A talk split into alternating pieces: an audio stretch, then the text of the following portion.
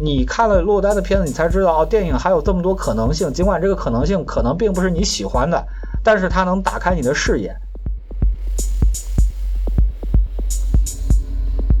我们都知道，其实在中国做独立电影，它的困难不仅仅是说哦，中国现在变得富了，好像大家都有钱了。但其实中国做独立电影那帮人还是没钱，因为他不参与这个市场循环，所以他的是没有人投资的，他还是一样很困难。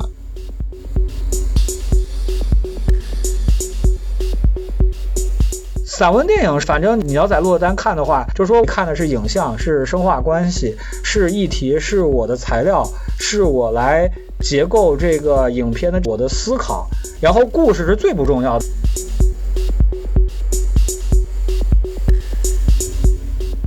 新交播客的朋友们，大家好，今天我们做一个二零二四年的第一个电影节——鹿特丹电影节的一个。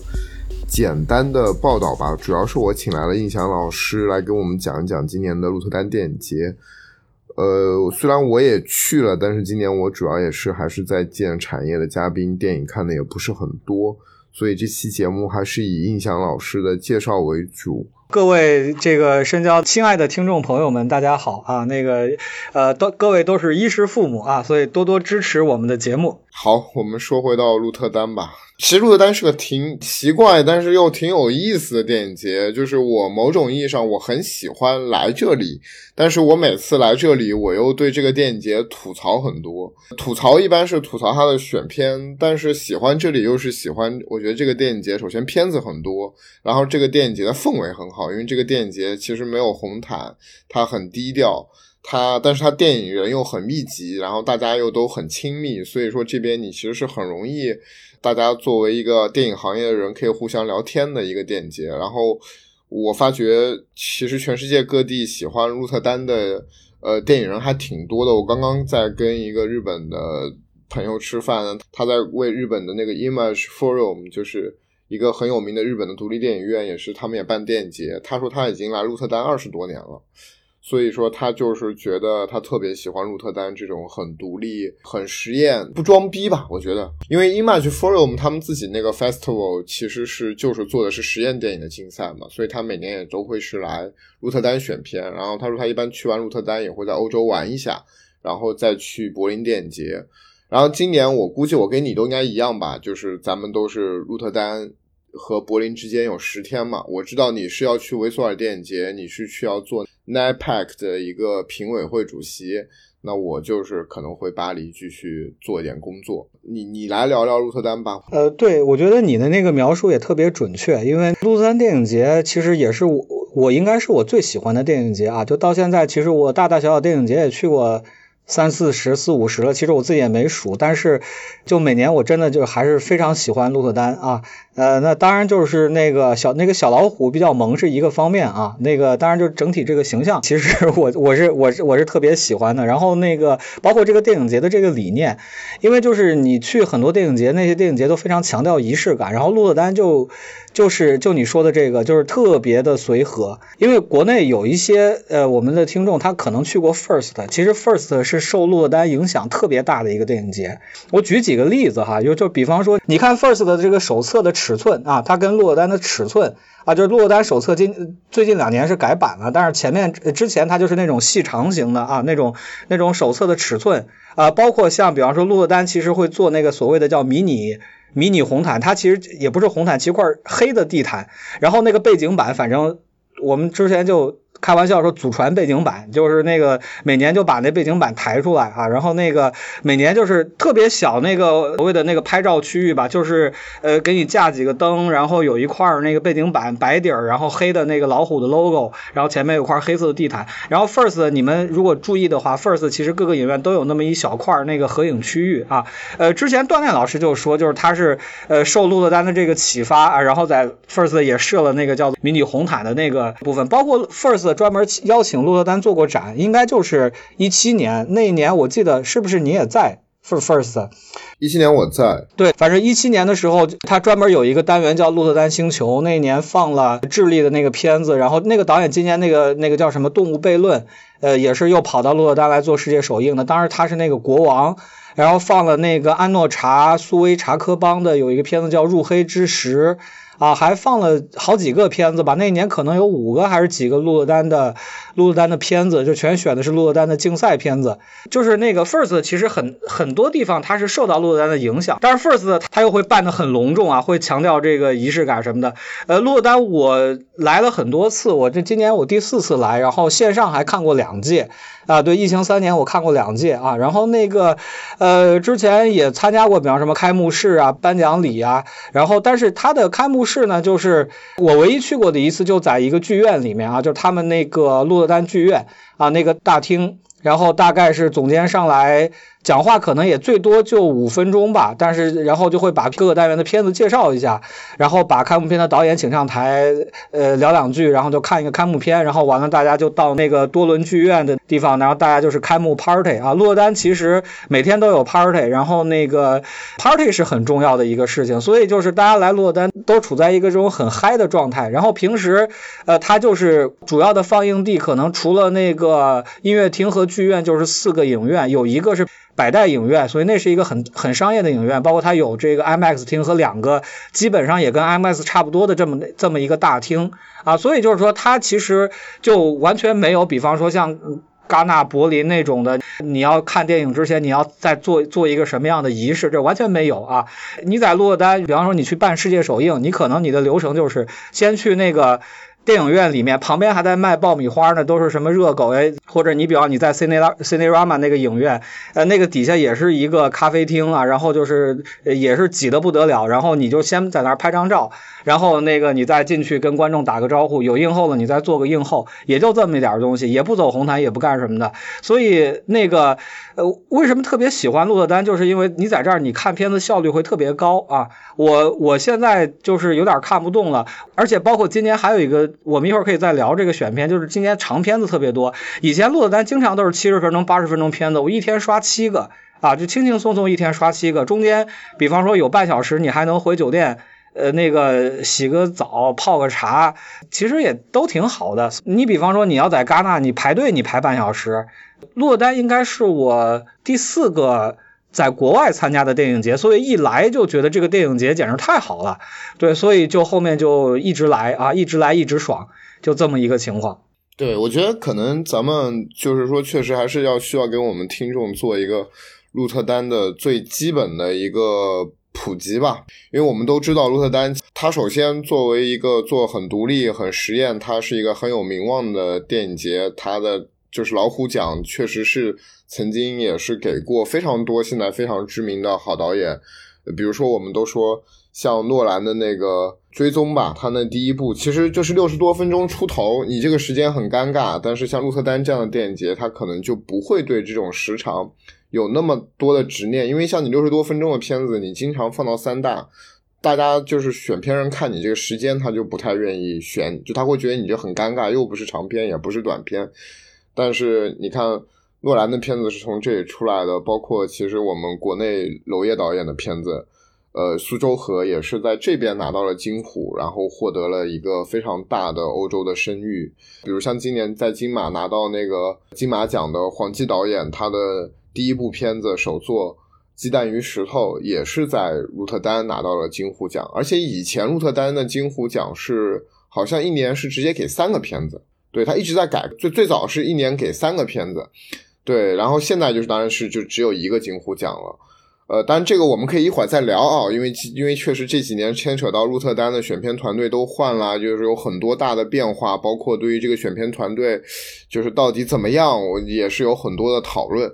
呃，这个我们可以放到后面点聊。我们先聊一聊这个鹿特丹在世界电影节版图上的一个位置吧。因为它特别尴尬的一点，是因为它跟柏林时间很近。你看，今年它跟柏林是差了十天，反正每年都差不多吧。所以大家就可以看到，说就是说，你如果说鹿特丹要跟柏林抢片子，完全抢不动。就是说白了，就是说能进柏林的片子，可能他就不太会选鹿特丹。那么鹿特丹可能唯一有机会跟柏林抢一抢。以前就通常是他这个 Tiger Competition，就我给你我这个金虎竞赛，那你就别去，因为大家都知道柏林什么那种 Panorama 呀、Forum 嘛，这种相对小的单元它是没有竞赛的，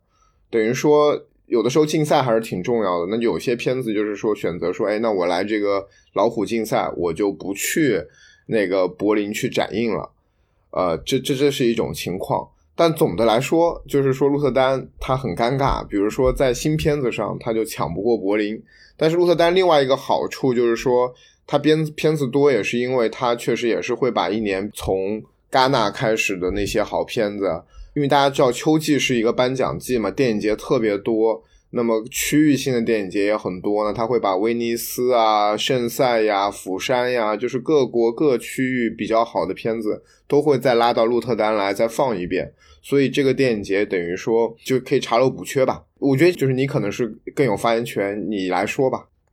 行，然后那个呃，鹿特丹是这样的啊，就首先那个关于这个片长这个问题，鹿特丹是有一个明确的定义的，呃，六十分钟啊，六十分钟，你你只要达到六十分钟，你五十分五十九秒你是短片啊，然后那个呃，当然它还有一个所谓的中短片的这么一个单元了，你只要达到六十分零秒，你就是长片啊，所以它是有一个非常明确的这个规定的啊，所以这个这个倒不是什么特别大的问题啊，然后那个鹿特丹其实跟柏林在我看来也不是特别构成。竞争啊，因为就是，呃，柏林是呃，你毕竟是 A 类电影节，所以你 A 类电影节它自己有一个那种考评标准啊，就我一定得呃国际首映起，所以你得回到就比方说洛丹最最早是干嘛的，是吧？洛丹其实是一个特别标准的，它是一个观众节。我们关于电影节分类很多种方法，你我们前面说的是什么 A B C D，这是一种呃分类，或者你按主题分，或者按什么东西分的啊。当然就是说最大的这个区别就是说，这个电影节到底是一个呃专业节还是一个观众节？洛丹是百分之百，它从一开始它就是一个面向观众的这么一个节。对，然后其实我们在网上能读到一些资料，就包括其实之前我正好是在洛丹有一次看那纳瓦蓬那个某一个片子，碰到了一个洛丹的老爷爷。啊，这老爷爷特别厉害，老爷爷从第二届洛丹开始看，已经看到今年了。结果看到今年，他就说：“哎呀，今年他因为他太太这个老年痴呆了啊，所以他就要在家照顾太太。他说：‘哎呀，我这辈子第一次没法看电影节了，还得我听着还挺伤感的哈。’所以这老爷爷跟我说的就是以前洛丹就是这个放一些这种很先锋的、比较十八禁的。然后当时他跟我说，当时荷兰还有电影审查啊，就是说那个呃可以不审查的一些片子，因为他。有一些片子，你比方说那个，因为太劲爆了，所以就只能在，比方说在酒吧里面放。他就，所以最早那个落单还不光是在影院里面啊，他就跟我讲说，他大概第三届、第四届就整天看一些特别劲爆的片子，然后就是你可能花点钱买杯啤酒，然后片子是免费的，但是你入场必须要买酒。啊，这是他们最早这个搞法。然后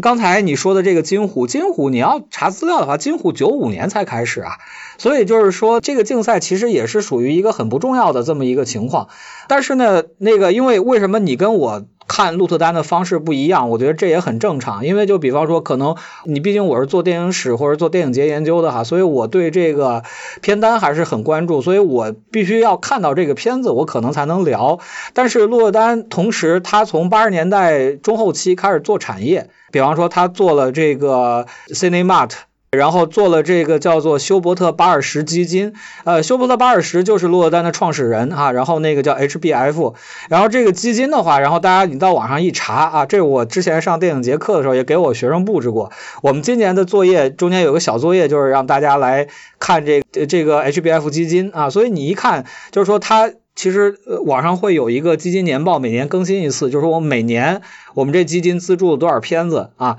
然后那个很多我们耳熟能详的片子，张元、贾樟柯、王小帅，呃，那个娄烨、李瑞军、何建军，对，然后杨超、张明啊。你想张明，比方《冥王星时刻》还叫《黑暗传》的时候，其实我没记错的话，就是拿过这个落单的这个钱。杨超的《长江图》应该也是拿过落单的钱。然后李瑞军。明确的这个老驴头，因为我之前有一次采访过李瑞军，李瑞军就讲说，呃，写剧本的时候拿了一笔资助，做后期又拿了一笔资助，对，然后大概是这么一个情况。所以李瑞军就是老驴头，他柏林看上了，结果他把柏林拒了，他的欧洲首映给了鹿特丹，因为他是世界首映去了釜山，然后当时那个李瑞军跟我讲说，柏林的这个选片人满世界找他，然后说那个他一到釜山，然后就说柏林那人已经找你找两天了，然后说干嘛，然后说要他要他去柏林，对他说不行，我这拿的洛丹的钱，但是他来洛丹，他可能就只能去，比方说光明未来啊，因为呃金虎还是对首映有一个要求的。金虎我看了一下啊，基本上是到这个。呃，二零一六年他改了一下哈，就还是发三个奖，但是会发一个大奖和两个小奖。所以从一六年到现在，基本还是比较稳定的，就是每年是一个大奖，两个小奖，一个金虎奖，两个其实应该是老虎奖啊，咱们喜欢给人加个金，对吧？老虎奖发一个，然后发两个这个评审团奖。所以你看他的短片其实也是发那个三个嘛，他跟那个。呃，比方九十年代开始一些节的这个状态也很像，你比方说釜山新浪潮就每年就发两个嘛，包括其实平遥最开始可能也想这么发，但是可能好像咱们的这个习惯可能也不太习惯说，哎，最佳影片俩是吧？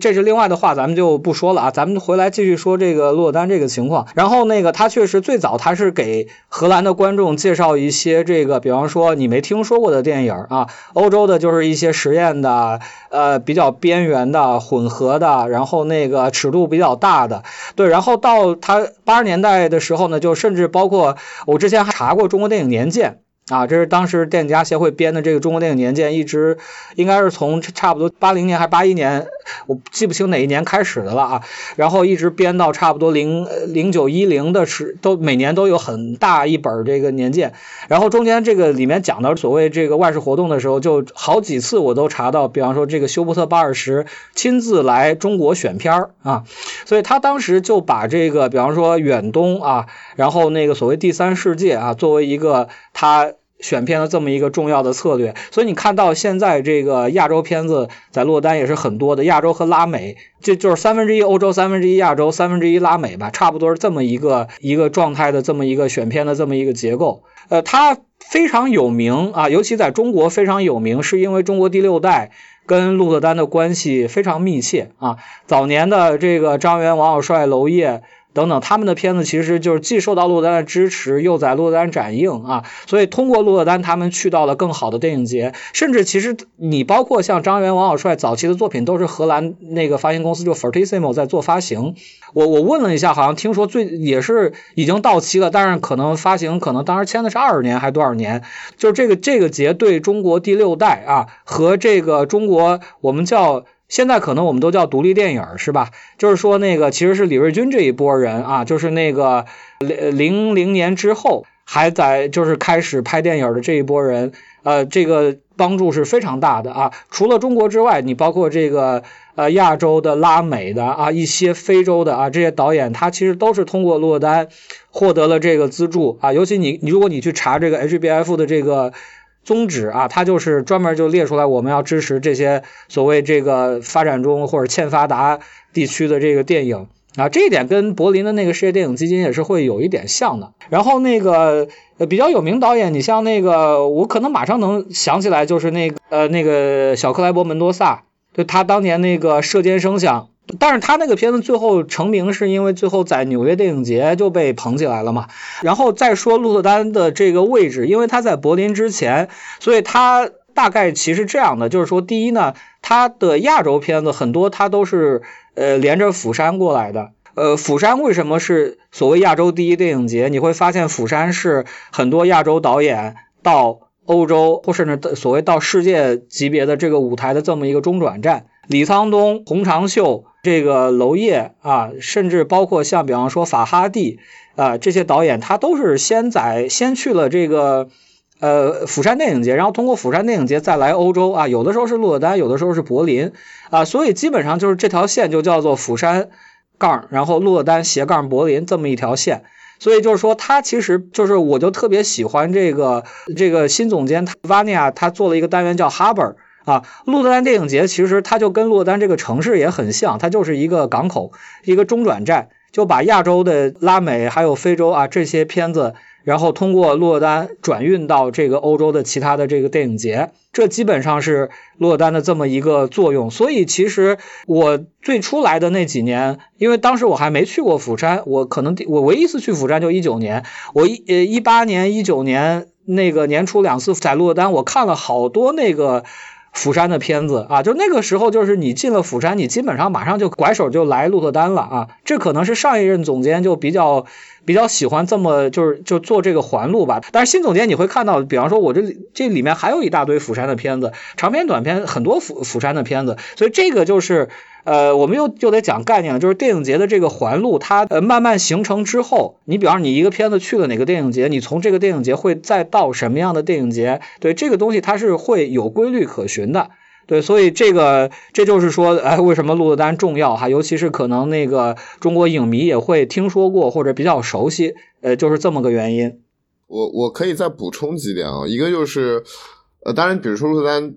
这些年可能大家非常提起，也是我们都知道，前面有三年等于是中国电影，而且是三个中国的黑白片连着拿金虎奖，就是从蔡淳杰的《小寡妇升仙记》。那个片后来中国发行的时候改名了，对吧？改名叫《北方一片苍茫》。对，《北方一片苍茫》，然后到正入心园的《他房间里的云》，再到朱生浙的那个《完美进行时》。哎，你说反了，朱生浙在前，朱生浙在前。反正这等于说这三个片子也是连着在。鹿特丹三连庄嘛，等于我们中国电影拿了最大奖，而且我印象也很深刻。当时其实就是当时 First 的选片的总负责人锻炼，也是因为那年蔡淳杰那个片子先是在 First 拿了大奖，然后那年 First 评委也是娄烨嘛，等于是在 First 拿了大奖，然后这个片后面还选到了金虎竞赛，然后等于说在金虎竞赛又拿了大奖，然后我印象很深刻，那时候是锻炼。跟着蔡成杰他们团队一块儿来的，对，然后可能才有了你后面说的，比如说 First 也有一些地方在借鉴和学习鹿特丹，嗯，这个事儿其实我也可以补充一句，我也觉得确实这是一个特别能反映鹿特丹，其实鹿特丹是一个非常有点自助的电影节，就像你刚刚说的，比如说它其实完全的没有仪式感，但它也是保留了这样的，比如说一个展板，像今年我们国际发行带的是人海同游来嘛。然后确实，他们也没有安排任何官方的拍摄，等于说也是导演啊，导演蔡杰，然后黄树立他们等于人到齐了以后，自己跑到展板里面，自己去给自己像是拍了一组很比较官方的那种带着鹿特丹展板的这么一套图。对，这也是确实鹿特丹非常有特色的地方。我觉得它是方方面面都很自助，而且这个电影节很强调环保，比如他只给你发一张纸的证。然后他不会给你任何的一个，呃，送你一个什么包啊，送你一个袋子啊，都没有。那我纠正你一下，之前还是送的，一直送到反正二零年，有一年就是只有一个袋子，因为我是来过三次嘛，他送了一个袋子。对对对，那个袋子还卖十五欧元呢。对，但总之我们都知道，它相比于其他电影节，真的是一个非常的，就是说。呃，你说不好听，它很抠；但是说的好听，它就是一个很环保、非常自助的电影节。包括它，你看它那个，就是说那个排片表也是随处可见，也是用报纸做的，所以说就是可能回收起来很方便。对我，我我再补充几个点吧，就是你刚才说到的，对那个首先那个小寡妇来的时候，其实它它是重新剪了。啊，它跟 First 的那个版本不一样，而且它的英文标题也换了。英文标题是谢峰老师给翻译的嘛？以前小寡妇的什么什么什么 Young Widow 什么玩意儿，他后来就翻成叫做 Widow 的 Witch 啊。这然后谢峰老师特别得意跟我讲说，你看我这还押韵啊，这押头韵。我说这翻的厉害哈。然后那个剪掉了大概三三十多分钟吧。对，然后所以就是说那个基本上跟国内公映版就相差不大了。对，然后那个落单环保还有哪儿呢？就是说那个真的，他们所有的这个物料每年都不带换的，除了主海报啊，其他的真的这祖传物料，我来了四回，每次见到的还是那些物料。对，然后他今年还干了一个事儿，就把去年的那个主主视觉的那些物料，就把它裁成了这个。呃，托特包啊，什么背包啊之类的，然后你还还卖的特别贵啊，那个你可以去买，对，然后那个大概大概就这样吧，就是那个真的就是你来了之后就是对，确实是你万事靠自己，然后也没有票，也也没有什么东西，全部都是电子的，然后那个今年连那个观众投票都没了。呃，如果你们去过 First 的话，就 First，你比方你每次出场，你可以领一张纸，对吧？你可以一二三四五撕一个。呃，落单就就很早就这么做了。对我我到那个我上一次来是二零年，还有这个撕一个投投票分的，今年就全部是 email 了。对，这一下又减少了很多纸张的消耗。对，但是我我还是要说一点啊，就是说那个小寡妇来之前，其实我当时那个呃，应该是 First 的团队的人应该就来鹿特丹学习过了，因为最后反正我跟锻炼聊过一次，他就说那个反正呃 First 就是作为参考的一些节，就比方说东京那个 Filmix。啊，就是那个作者，所谓东京作者电影节，咱们可能习惯叫银座电影节啊，那个叫作者电影节。然后鹿尔丹，哎，对，他他可能都会都会有一些学习。但是你要你要来鹿尔丹，你你真的就是你会觉得真的是你从那个。那个手册的那个尺寸啊，包括那个小红毯什么这些东西，哎，你就会觉得真的就是，呃，First 还是确实是那个学到一些东西，包括 First 的主视觉，我觉得也是那个，呃，你这么看的话，其实那个那个感觉上啊，我的意思就是，比方设计思路上面，它会会有一点像，就比较强调这种比较酷一点的、比较年轻一点的，对吧？然后那个包括也喜欢用黑色，是吧？什么这都是这个。这都是一些这种相关性啊，所以就是你把它放在一个全球的这个电影节的这个角度来理解啊，我觉得，我觉得这可能就是一个是历史的维度，还有就是纵向的，还有一个就是横向的。你看到洛丹是跟比方说跟 First 有关系，跟釜山有关系，对吧？然后那个它可能它可能跟柏林一定程度上构成竞争，但是你要横向的来看的话，洛丹跟圣丹斯啊，今年可能没有那么明显，但是我。我之前来的几次的话，就是每年大概有六七部片子，可能就是洛丹和这个呃圣丹斯会双选，所以那几部可能我就会格外关注啊，就看一下说，哎，这个片子为什么两个电影节都都去了嘛？所以就是那个有的时候两边还在那矫情，就是说那个呃这片子说洛丹比。比圣丹斯早放俩小时啊，所以洛丹就说我们是世界首映啊。然后圣丹斯那边早放俩小时，洛丹说，哎，你这是美国片，所以我们还是国际首映。所以他们还是很在意这个东西。但是你要看这个同时性的话，同时还有一个展啊，跟洛丹也是这个 overlap 的，就是这个哥德堡电影节。呃，这个哥德堡呢，它的重要性在于，就是它是北欧地区，尤其北欧五国呃最重要的电影节，而且北欧电影市场在那个地方。啊，所以就是说，他们专门会有一个所谓的北欧国家的这么一个竞赛，然后，但是你也不能只办北欧竞赛，所以你要办一个世界竞赛。对，北欧地区，北欧那个奖应该叫龙奖，然后那个世界的那个竞赛叫那个伯格曼奖。李冬梅导演之前得过啊，今年洛丹的一个片子主竞赛的伊朗片啊，我玛利亚姆孩子拿了伯格曼奖。我之前还碰到那个导演，那个导演说啊，我明天要去这个哥德堡电影节。我说祝你得奖，然后他就真得奖了。哎呀，这个我其实很喜欢那个片子的啊，所以还是挺高兴的。对，那我但是呢，我就是也要宣传一下，就是咱们蔡杰导演的《人海同游》也是鹿特丹加哥德堡，因为我确实从我们国际发行商的角度，能够鹿特丹加哥德堡其实是一个非常好的选择。因为确实，一个是刚才就像印强说的，哥德堡其实也是一个，虽然我也没有去过，但是它确实是斯堪的迪纳维亚半岛最重要的电影节，而且我个人也一直觉得，就是伯格曼那个单元其实选片是非常的好的。其实还要补充一点，其实也是你刚才说到的啊，就是我也是觉得鹿特丹还有一点比较神奇的是，我也非常喜欢这鹿特丹的设计，就很奇怪，因为它比如它的设计吧，其实变化不大，但我也很喜欢这个老虎头，所以我是在鹿特丹，我就是我经常买鹿特丹的纪念品，今年我买了一个它的帽子，然后往年就是我会买那个什么那种小的那种鹿特丹的那个别针，之前还买过它那种 vintage 的衣服，然后它衣服上它。你可以选这个老虎头有多大，它可以给你缝在各种各样的地方。呃，然后我还可能要补充一点的是，就像你刚才说的，其实我真的觉得，就是从我们电影制作行业，确实休伯特巴尔什这个基金真的是太重要了。他其实早年对于中国独立电影还是第六代，包括像李瑞军，特别是一零年以前或者一零年之后，这个钱他因为他分为好几笔嘛，他在剧本阶段就有一笔，然后就是后期也有一笔。然后这个现在这个这 HBF 这个奖还要配合很多荷兰工业的一些 funding，所以说这个奖其实是特别特别多的帮助了中国导演。而且早年第六代的时候，比如说你拿到这个几万欧元前期加后期，你这甚至你都能把片给拍了，因为那时候可能几十万人民币就能拍一个电影了。当然现在肯定是不行了。所以说我觉得确实鹿特丹电影对于中国独立电影的发展真的是非常非常重要。呃，是值得特别感谢的，而且，呃，像我们看到像柏林柏林的世界电影基金，其实很多年以前中国就已经从发展中国家那个名录上，就是支持名录上删掉了。但是我们都知道，其实在中国做独立电影，它的困难不仅仅是说哦，中国现在变得富了，好像大家都有钱了。但其实中国做独立电影那帮人还是没钱，因为他不参与这个市场循环，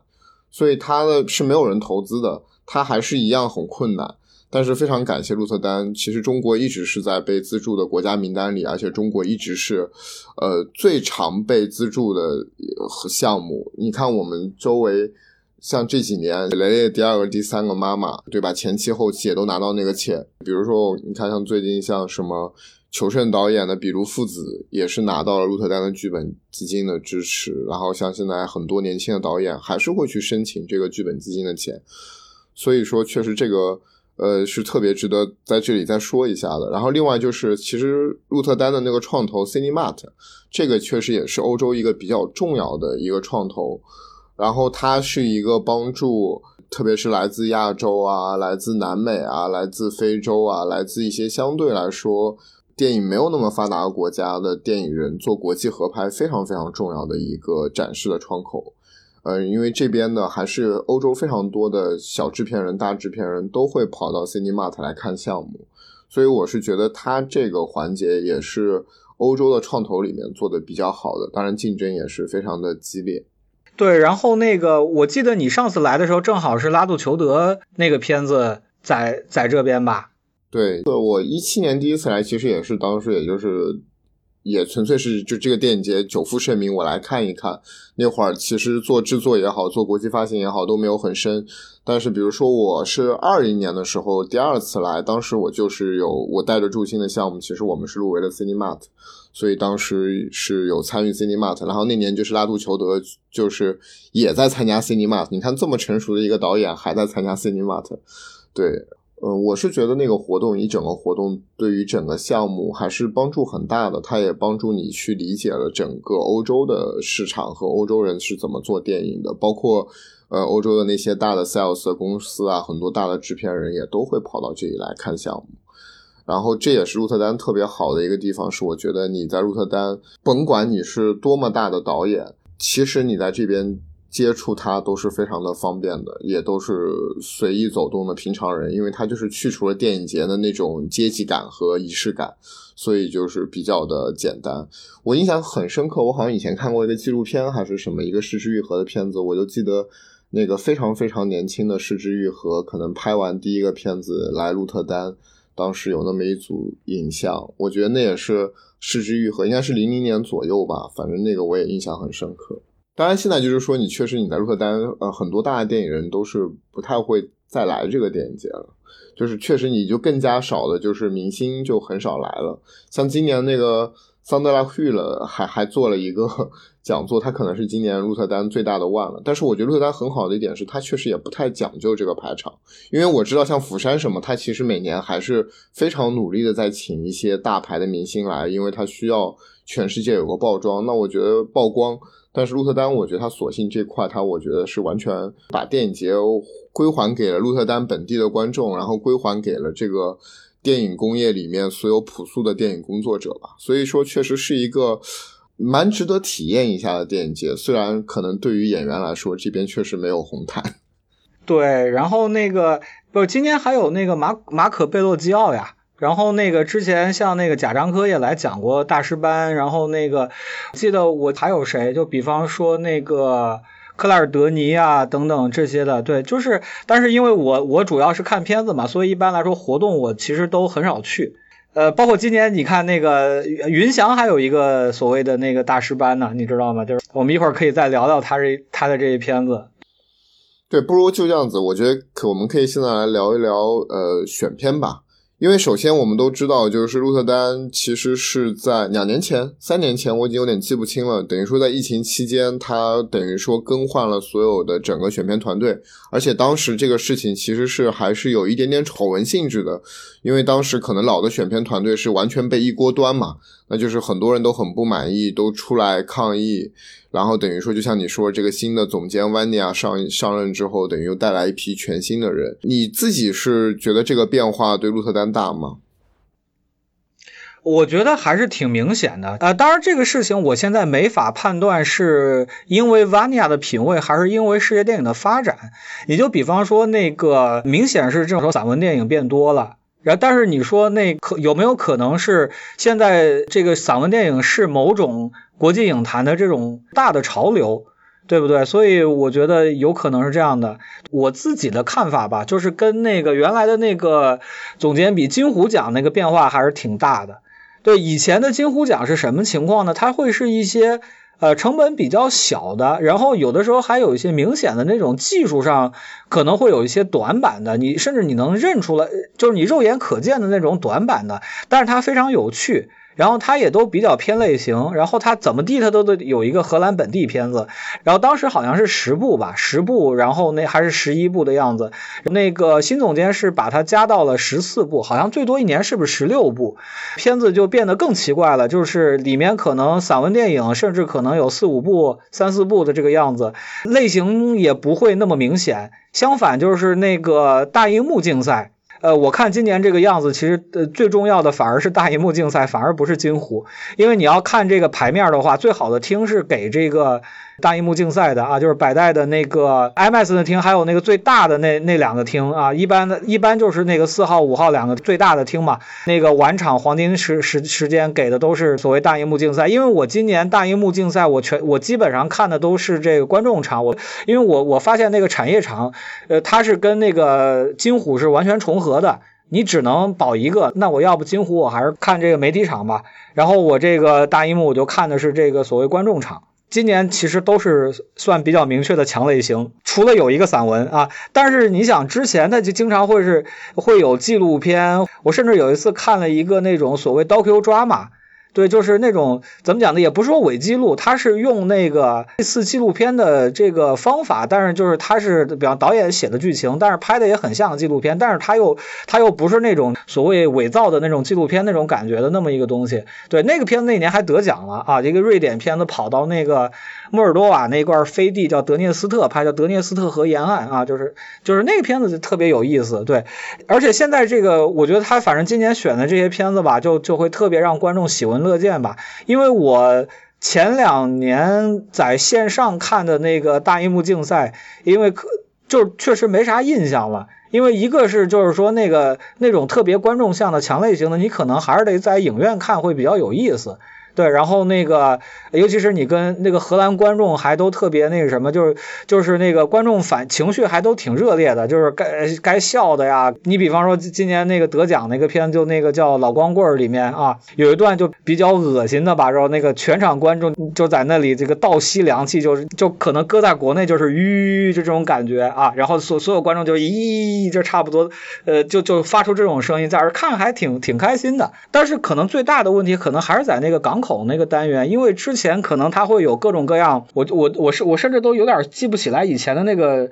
单元的名字，有一个叫鹿特丹森林啊，就经常选一些什么血浆片啊，然后那个我记得我还看过两三个，反正港口基本上就是那种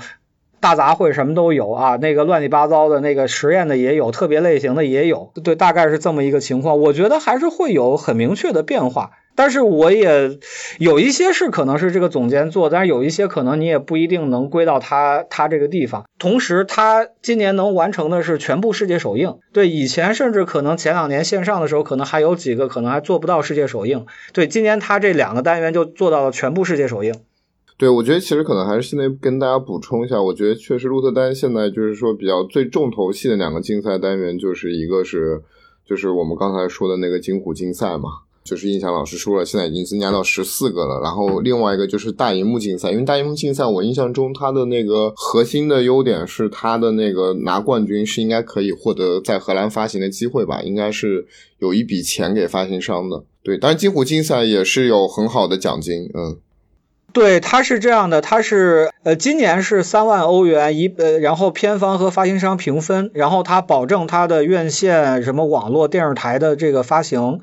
而且他的这个奖，他的评委一般都是一些业内啊，都是找这个发行公司呀、影院经理啊什么这些人来做评委的。哎，我那我觉得我们也可以具体聊一聊关于中国片的选择吧，因为其实之前的鹿特丹的整个团队，尤其是他中国片的负责人是 Shelly 嘛，谢峰，呃，是我们非常可爱的一个加拿大的一个选片人，然后他本身也是。会中文，然后也是跟中国的电影人非常的密切。他包括也做非常多的给电影做剧本翻译、做字幕翻译，所以说他是一个非常熟悉中国电影的这么一个老朋友。然后我觉得在他的这个任上，确实功绩也很大嘛。就像我们前面说的，有三个中国片能够连着拿这个金虎奖，我觉得这个就是很厉害了。然后我之前对于鹿特丹的印象一直是说，我觉得鹿特丹能够选到一，我会觉得很多片子真的是不比柏林的差，或者是他应该选到柏林，但是可能柏林最后也没选，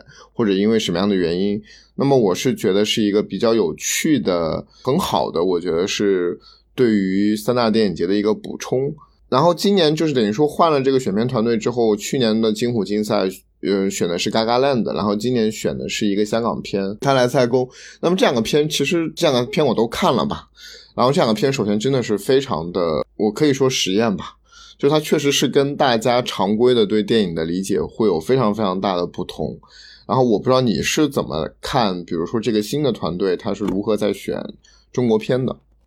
这个问题应该怎么答呢？因为《嘎嘎烂》的我也没有看，他每年其实金虎还能保证有一部华语吧？也就包括其实你看那个，我们之前就是我们就连着说嘛，就是先是小寡妇，然后是完美进行时，然后是这个他房间里的云，然后是那一次偶然的旅行，后那个再团圆啊，然后那个《嘎嘎烂》的，还有就是再团圆那年还有雷雷的片子，对雷雷的那个第二和第三个妈妈。但是雷雷磊那个算是荷兰片嘛？因为它是荷兰和哪儿出品的，它可能都不能。当然是华语片嘛，对吧？当然也是华语片嘛，讲的是中国的事儿，且这个 words over 就旁白也是华语嘛。对，所以你看到可能那个就是新的这个选片团队，他就会那个打通那个电影和其他媒介的边界嘛。就是说那个，你看，比方说谢峰老师这四个片子，前面这四个片子，一直到这个后面这个只是一次偶然的旅行，其实全是黑白片。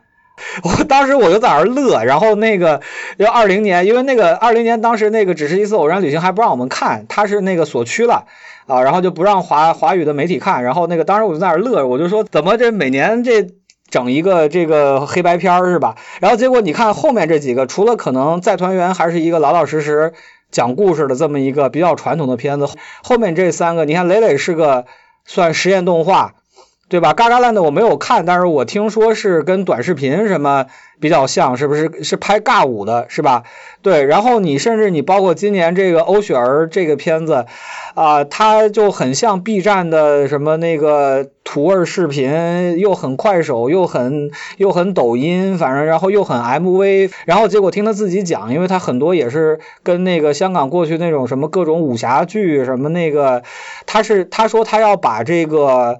啊，武侠，然后科幻，然后还有那个现代舞啊，做一个融合。对，所以反正我也不知道，就反正我看完之后，反正我就觉得，也就就属于不知道在干嘛的吧。但是你不光是华语片啊，但是你看其他的片子，其实它就也是都是走得很远的了。然后那个，我觉得也不一定是针对华语。对，这是我其实这次比较想问你的一个问题，因为呃，我说句实话。因为我很早就知道那个就是鹿特丹，比如说他金虎竞赛。他的这些年的选择相对来说是比较的偏实验和小众的，因为也是我个人观影趣味吧。就其实我就比较早的就放弃了这一块了，所以说我在鹿特丹其实我是比较说句实话，我是比较少看世界首映和国际首映的片子，因为我会觉得说，呃，这些片子我可能踩雷的概率很大，所以我在鹿特丹其实是那种比较糟糕的影迷，就是我是在补那些三大我还没看看到的片子，或者在补一些三大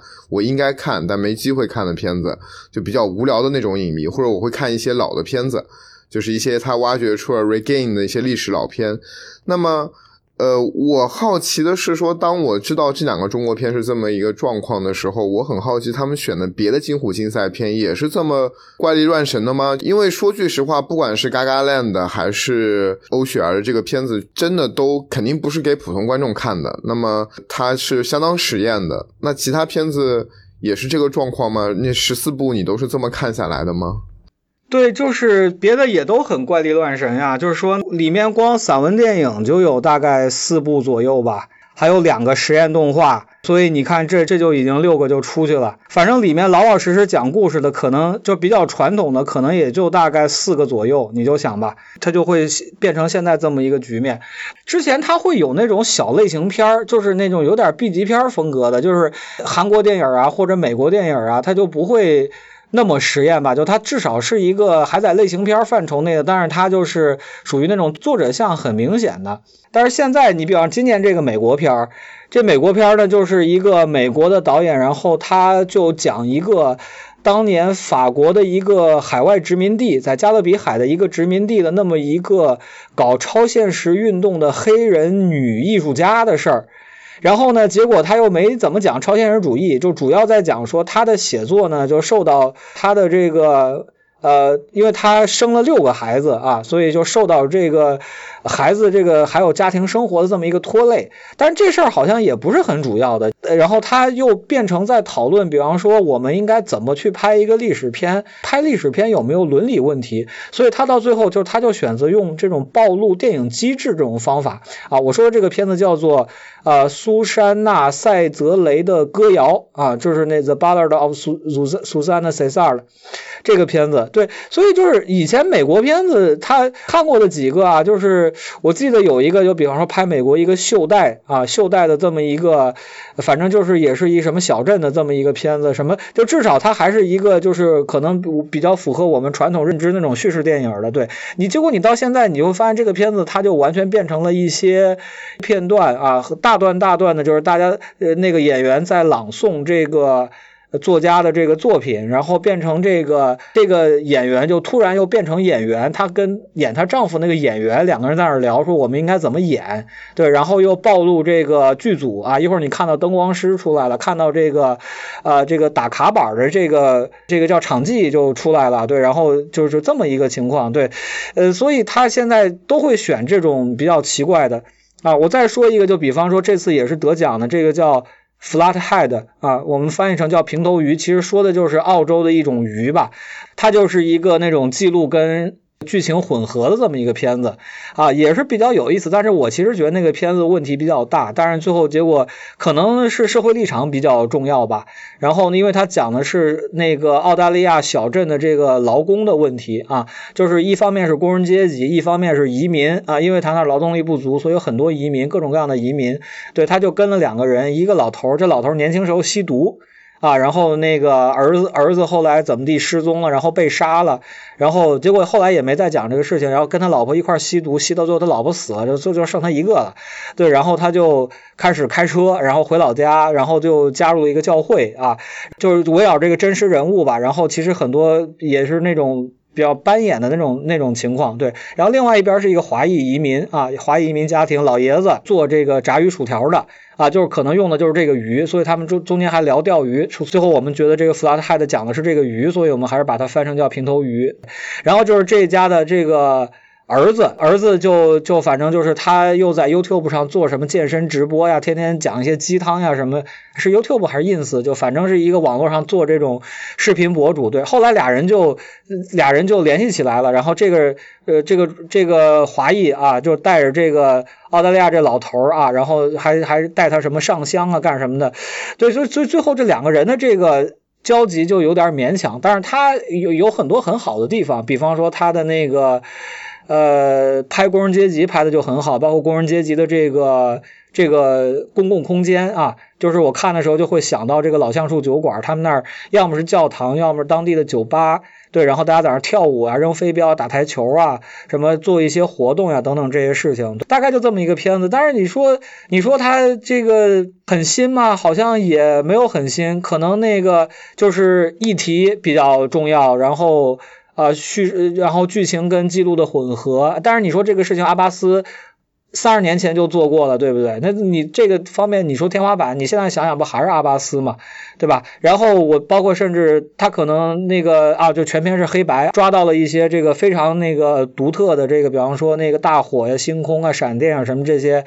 呃，包括澳大利亚的公路啊，就是他还套了一个公路片的壳。但是你说这片子，反正看完之后，也就是哦，那个就这样吧。对，但是这片子最后好像评委们就特别喜欢，好像邱礼涛特别喜欢，是他给这个片子发的奖。然后还就夸了好夸了好多这片子，当然你你金虎这一块你可能就这样了吧，因为其实你看到就比方说金虎，它可能就是在这个百代的一个小厅，小一点的影厅，也经常不是在黄金时段，对，大概是这样的。呃，然后如果像你那样看片子的话，其实也挺好的。我最后一天因为没有什么别的片子可以补了嘛，所以我最后一天的时间我就连着看了三个这个所谓的叫。Limelight 啊，我翻成叫聚光灯啊。这个单元就是选择一些电影节热门影片。那一天我看的片子都特别喜欢，对，然后所以所以我就觉得就是说，你要来罗丹，你想不踩雷啊，那你就去看这个 Limelight 这个单元啊，或者你去看那个电影史那个单元。当然就是说电影史单元今年的片子好像新片也不太好，对，然后那个有一些修复吧。我看了李天禄那个李天禄的那个布袋戏的那个舞台艺术片儿。啊，然后反正看完之后，也就是啊，我这第一次看一个这么长的布袋戏，看了俩小时，对，对，反正就是说，你要是想想看的比较爽，那你就跟观众一样，你就去看那个，你就看那百代那最大那三个厅放什么，你就看什么就完了，对。但是你要看世界首映的片子，你肯定会遇到这种就是那个呃，有可能要踩雷这个情况，因为我来之前，你像这些里面的导演。我可能就听说过的，就是就是瑞士那个导演，就是拍实验动画那个叫《阴影之旅》那个导演，可能还有一个导演的之前有一个片子，是不是我看过他的短片？对，所以这里面好多导演就完全都没有完全没有听说过。那你怎么你怎么去对他片子做判断呢？你可能也只能看预告片，但是我又是一个不看预告片的，对，所以就反正踩雷也就踩吧，啊，所以其实我我倒觉得，反正就是爽雷爽雷的吧，但是我。我我就老是那句话嘛，来鹿特丹就是长见识，因为我就一直为什么这么喜欢鹿特丹，就是会觉得就是说，你看了落单的片子，你才知道哦，电影还有这么多可能性，尽管这个可能性可能并不是你喜欢的，但是它能打开你的视野啊。我我其实我现在回忆回忆，我我最近这两年那么喜欢看散文电影，可能就跟我呃来洛丹那几年就经常就是因为洛丹有一点，他的片子是绝对不标剧情片和纪录片的。啊，你像柏林还标一个所谓叫做 document form 啊，他会标纪录片的形式，他会给你标这个。洛丹完全不标，你你你进去，你可能看半天，你发现哦，这是个纪录片。对，洛丹是完全不管这个的。但是言而总之就是说，如果你们愿意看一些就是 what fuck 的电影啊，然后那个完全不知道电影还可以这样的电影，对，那个你来鹿特丹你会经常长见识。对，但是可能是爽雷爽雷的那种状态。我不知道我说清楚了没有？没，我觉得你说挺清楚，说挺好的。我其实也很佩服，就是就是你还能够一直。因为我我确实觉得说，比如说我们可能要花，比如说你看八十分钟、九十分钟、一百分钟，甚至一百二十分钟，甚至更久的时间，就长这个见识。就是我现在年纪越来越大，我就觉得说，哎，那这见识，我觉得也不是说不长长了，就是我可能觉得确实可能进去看一个二十分钟，哦，我大概就知道怎么回事了。就是我确实很佩服你能坐在那边一直看完，因为从我第一次来鹿特丹。我当时我还会去看金虎竞赛，我就是这种感觉，就是，就天呐，就是我怎么花这么多时间，不知道看了个啥。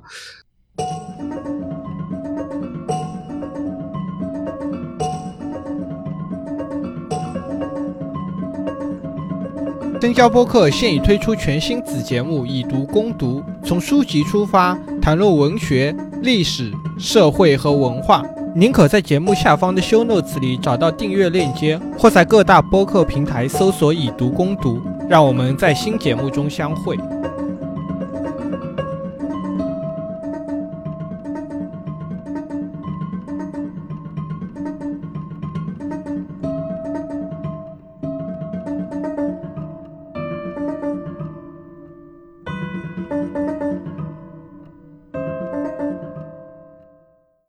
那我其实还有一个问题，是因为今年那个你最后拿金虎奖的是一个日本片，哎，那个片首先好像三个多小时，而且我因为我我最近不是很关注日本电影这块嘛，那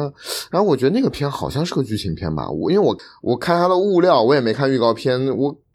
看来看去觉得好像是一个挺传统的片子，我不知道你对那个片，因为我知道你也不是很喜欢那个片，我还挺好奇的。对我非常不喜欢，应该都不是一般的不喜欢。我也是听，因为你不喜欢，所以我没去看。哈哈，因为我现在试图在做日本电影的国际发行和制片嘛，那我就是就是因为你说不喜欢，所以这片可能是我唯一一个没去看的日本片。对，因为因为这个片吧，就是那个特别有意思，就是它是第一场。我还一度在那儿想，我说我是不是不要看这个片子？因为我不看这个片子，我可以再去看两个光明未来的片子。后来想了想，说，哎呀，这个反正金虎竞赛，那就看了吧。这个片子就是怎么讲呢？一个特别像日剧的质感啊。然后那个讲的讲的什么事儿呢？我给你讲一遍吧。就是那个，我觉得咱们这节目专业听众，你是不是要放一个什么防剧透提醒？那行，就是这个，就是不想听的同事可以直接跳过这一分钟，一分钟够你讲吗？你说，对，大概剧情就讲一个所谓的这个大龄文艺未婚女青年啊，然后这个人特别喜欢看小剧场话剧，但是他的点都很奇怪，对他对一个演员感兴趣，他去接近那个演员，但是他接近那个演员的目的是想知道这个。剧的海报是谁拍的？他对这个海报的设计师很感兴趣。后来就问到说，哦，这个用的是一个摄影师的这个图片，然后他就去联系这个摄影师，说你能不能给我拍个写真？然后结果那个摄影师呢，就是应该是导演自己演的吧？他是个，他说他说我是个听障，呃，但是我从来没有拍过人啊。那个你要你要觉得可以，然后那女的说当然可以，然后两人就约见面啊，然后就就就拍摄。然后这个同时呢，这个呃文艺青年有一个闺蜜，然后这个闺蜜呢就。呃，结婚生子了，然后结果她的女儿呢是有点那个发育问题，所以她老公就出轨啊，然后那个，但是之前她也不知道她老公出轨，对，然后所以她就就他们两个就老去看话剧，然后最后这个我们前面这个女主角呢，这个文艺青年就跑到北海道啊，然后就去拜访这个摄影师，呃，这是他们已经在东京做过一次外拍了，然后就跑到那个北海道去拍。然后又是那种挺像情书那种场景吧，就反正漫天大雪，然后去看山，然后什么阳光出来了，然后差点就喊一个什么你好吗？我很好啊。然后结果最后回去的时候，这这女主角就那个呃就摔下去了。然后这个因为这个男的是个听障，所以也没注意到这个女主角就没了。后来发现了就是救这女主角。然后完了之后呢，就觉得这个事情他道德压力很大。对他还有一个好基友，就在这个北海道天天照顾他。然后这两个人之间什么关系？我我觉得导演也没明说，但是我觉得可能不不。仅仅是朋友关系啊，就看那个情况，所以就相当于他这个好基友又把这个女女孩又送回东京，然后这个这个女孩就有点对这男的念念不忘，但这个男的就坚决不跟他联系。后来这个女主角就跑去找他的小剧场演员去，俩人就搞到一起去了。然后结果这个男的呢，突然又又对这个女的放不下，又跑到东京来跟这个女的。结果跟踪这个女的过程中，发现发现了这个她的闺蜜的老公在出轨。因为她是个摄影师，她就拍到了这个闺蜜老公出轨的这个证据，然后就发给了这个女主，这个女主就发给她闺蜜，这个闺蜜然后就开始跟她的这个老公在撕逼，啊，就反正就这么一个，我跟你讲完了，就反正就这么一个故事，就非常之……天呐，我就好奇你怎么能够记住这些事情？听你说的，反正挺像日剧的，那所以说。那这个片其实是很叙事的呗，就一点都不先锋，他也没有，就不是说告诉你电影还有什么边界，是吗？对啊，然后我就完全不知道这个片子的点在哪儿，他可能有一丢丢像冰口龙介啊，就是说他的那个演员表演的那个方式，就感觉背过很多遍台词了哈。你听这个颁奖词啊，颁奖词说说这个导演选择在松弛和无拘无束的环境中来发发展他的电影首作，他的优势依赖于以演员为中心的协作环境。以及对诵读力量的关注啊，其实这里面就是我觉得他说的是他跟那个小剧场的那个演员俩人就一块背一个什么剧的名段啊，就背了好多遍，就就那段就会让我想到冰口龙介的一些方法，包括去北海道也是呀。对啊，然后那个后面还讲说，也许最重要的是对表演性段落的品味，这些表演性的段落在整体结构中作为离散单元运作，但通常是对表演的抵抗。对地点不同选择的力量也随之慢慢浮现，我都不知道他们这个东西在说啥啊！这是我这想了半天，我才把这个句子结构理清楚，因为它是一个从句套从句的这么一个结构啊。最后一句啊，影片的结局表明，人们生活在来自外部世界的持续威胁当中，但他们还可能生活在一起。啊，我也不知道在说啥，就反正我也不知道这个评委们最后是看中这个片子哪一点了。这片子因为它是第一场，所以我去之前呢正好碰见剧组在那儿，这剧组就来了一大帮人，然后那个呃导演导演啊什么那个还跟我聊天，反正人挺 nice 的。但是看了片子啊，这个实在是就就。我觉得这个片子就是你，甚至我觉得在东京电影节，你可能也最多就是那个你碰 Cinema Now 那个单元啊，我觉得就是亚，无论是这个亚洲未来或者这个，你就更别说主竞赛了，这根本不可能的。对，就就是这个片子搁在日本就真的很普通的片子，而且还拍那么长，然后关键这个我我比较不能忍的是这个导演，就是他这个听障人士这个点吧，他又是一个我拒绝打手语。啊，中间是这个女女的，为了跟这个摄影师交流，专门去学手语，然后摄影师直接就看着他，你干嘛？然后就给他写字。我不会手语，我也不学手语啊，我就跟那个梁朝伟在那个《北京城市》里啊，我就拿一小本儿，我天天给你写字儿啊，就这么一个东西。然后他的视听手段极其的贫乏，因为你如果听障的话，你其实你比方说一些讲究的导演，他会做一些什么东西。呃，因为你声音其实是你做那个反打镜头啊，内反拍、外反拍、反打镜头的一个剪辑点的来源。那如果你听不到声音，你这个对话没法进行的话，你的你的剪辑点你是要调的。结果它是非常常规的。然后它的所有的招就是有一点，就是换到男主角试点的时候，他就把环境音消掉，他没有动动效啊，他可能有点什么旁白什么乱七八糟这种东西，但是他没有动效，他就这一招，从头使到尾。所以我看完之后，我就说，我觉得这片子在干嘛？就是这个听障也毫无必要。你为什么要写一听障呢？你他其实我看来看去，就是他就是反社，就是他也不说反社会吧，就是说他。跟这个社会不太相容的这么一个人格，因为什么小时候被霸凌了又怎么地了，然后又相当于这个从家里就离家出走，跑到北海道深山里自己拍照片，然后就我也不知道怎么生活，就反正我就觉得这片子里边人物都很悬浮。呃，女主还比较像一点，就是说所谓这个不婚主义啊，就是说我自己可以在这个城市，我有一份。办公室的工作啊，我过得挺好的。我看看我喜欢的小剧场话剧，我就天天文艺女青年。我觉得这个点还是很好的啊。然后那个闺蜜那条线就有点多余，这摄影师这块就完全是悬浮。我也不知道这个片子的点在哪儿，所以没准后面这个片子你们各位观众看到，你们可以教教我说这个片子到底哪儿好。对，就听上去好像就是我们刚刚讨论了半天，金虎竞赛是一个非常实验的单元，结果。最后今年给的奖反而是一个非常老套，而且可能是这个单元里面比较少数的剧情片。对，但是剧情片还是有那么几个的哈，有我我比较喜欢的大概有那么。三四个，其实我自己打分还还不低呢。我告诉你，就是我看一下那个，我能给到四分的有一二三四五，我我有五个片子可以给到四分，还有一个可以给到三点五。我说的都是豆瓣啊，所以就是相当于十四个片子里面六个片子可以打到这个豆瓣四星啊，所以我觉得也不算让我特别恼火的一次吧。对，听上去好像也不比柏林主竞赛差。我其实现在比较想听一听，就是说你对大荧幕这边，其实是你刚你觉得你刚才讲完了吗？大荧幕竞赛这块？呃，没怎么讲完吧。就是说那个你要聊大荧幕的话，大荧幕反正我觉得大荧幕是整体质量还是不如金虎的。就是虽然它都是一些强类型，但是这个强类型呢，就是反正各有各的好，也各有各的问题吧。大荧幕十二部我看了十一个，结果我自己最喜欢的还是那个散文电影，那是一个芬兰电影，对，讲那个芬兰大概从独立之后到二战结束的这个所谓的青少年福利这个问题。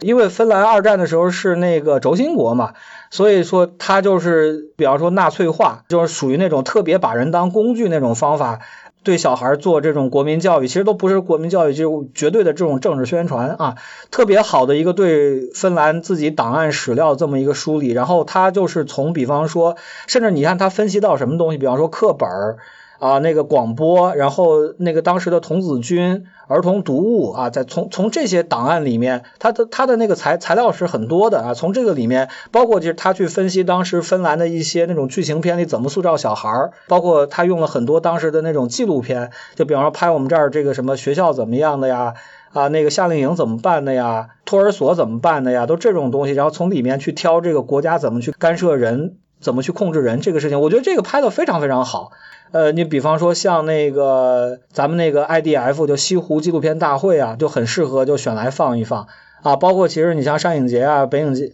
就是一个纪录片吗？对对对，一个散散文电影吧，算是个纪录纪录片吧。但是它还是，但是这样的一个片子为什么会放在大荧幕？就是怎么听感觉都像是一个感觉像是金虎竞赛的片子。我听你的描述，哎，那片我印象中时间也不长，好像就是六十分钟还是七十多分钟，对吧？对，六十多分钟吧，但是非常好看，这个片子非常好看。然后那个，我觉得可能也是会有一些那种我我在想是不是会有一些共性，就是说那个你涉及到，因为荷兰当时不是也是什么占领区嘛？对，荷兰其实也是纳粹化挺严重的。对啊，我觉得这是一个特别好的东西，就是他其实分析的是这个，他从儿童、儿童、儿童青少年教育。这一块儿，甚至国家福利，因为其实它里面还有好多那种，比方说那个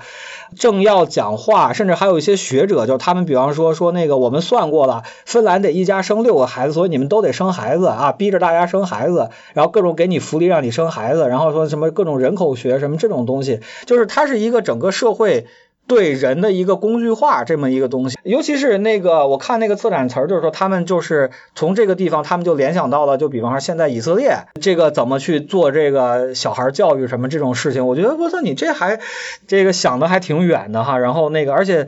他可能是拿这个片子想回应一下，就是现在巴以这个议题。我其实最喜欢的是这个，剩下的呢就是这惊悚片挺多的，然后包括甚至他选的那个印度大神片儿啊也挺嗨的，呃，但是我就会觉得会有比较明显的问题。还有就是对选了两个科幻片儿啊，这个一个是丹麦的，一个是多米尼加的。我天，我第一次看多米尼加科幻啊。也还行，就凑合能看。呃，当然就是你肯定是跟那个我喜欢的那种科幻片儿啊，我喜欢科幻片儿，还不是说那个你一定要场面要大，就至少是你的那个呃世界观呀什么这个东西，你你得那个比较有想法吧，对。但是这两个就反正就是可能也略套路，对，一个是在讲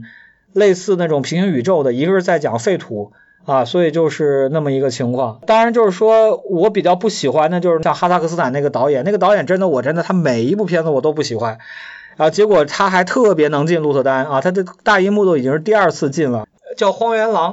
啊，就是黑塞那个《荒原狼》，导演叫叶尔江诺夫，哈萨克斯坦的导演，进过戛纳，戛纳那个片子我特别不喜欢，然后那个后来看了他好几个也特别不喜欢。这片子是一个怎么讲呢？就类似。港片儿或者类似一个网大那种状态，对，然后那个反正是一个所谓那个公路片儿加上那警匪加惊悚吧，就是还是一个算是一个复仇那么一个主题，对，但是就是说那个很多细节他就不太重视合理性，他就很重视你场面爽就行了。你比方说，如果它是一网大，它不是在电影节这个场景，可能他看一看也就看一看了。大概很多片子可能都是这种状态吧，因为就是它会比较有观众缘儿，然后大家也看完之后也就是看一看。但是我觉得有一点啊，我还是得强调，就是说那个它还是回应这个电影节的宗旨。我自己统计了一下，就比方说大银幕这一块，亚洲是五个，欧洲是五个，然后南美一个，中美洲一个，大概是这么一个状态，就是十二部片子，亚洲能占掉一半儿啊。你看都是哪儿呢？呃，伊朗、哈萨克、印度、柬埔寨、印尼，柬埔寨那个还是跟日本合拍的，就比较有意思吧。你包括甚至你像印尼跟荷兰那个关系，因为印尼之前是算荷兰殖民地嘛，所以就是你在洛丹其实也也会碰见一些印尼菜啊，那那个，所以经常会有印尼片子在这个洛丹这边。但是我不知道这个东西跟这殖民历史有没有联系。你再回去看金虎的那个分布的话，金虎其实也是这样的。你看亚洲是五个，欧洲六个。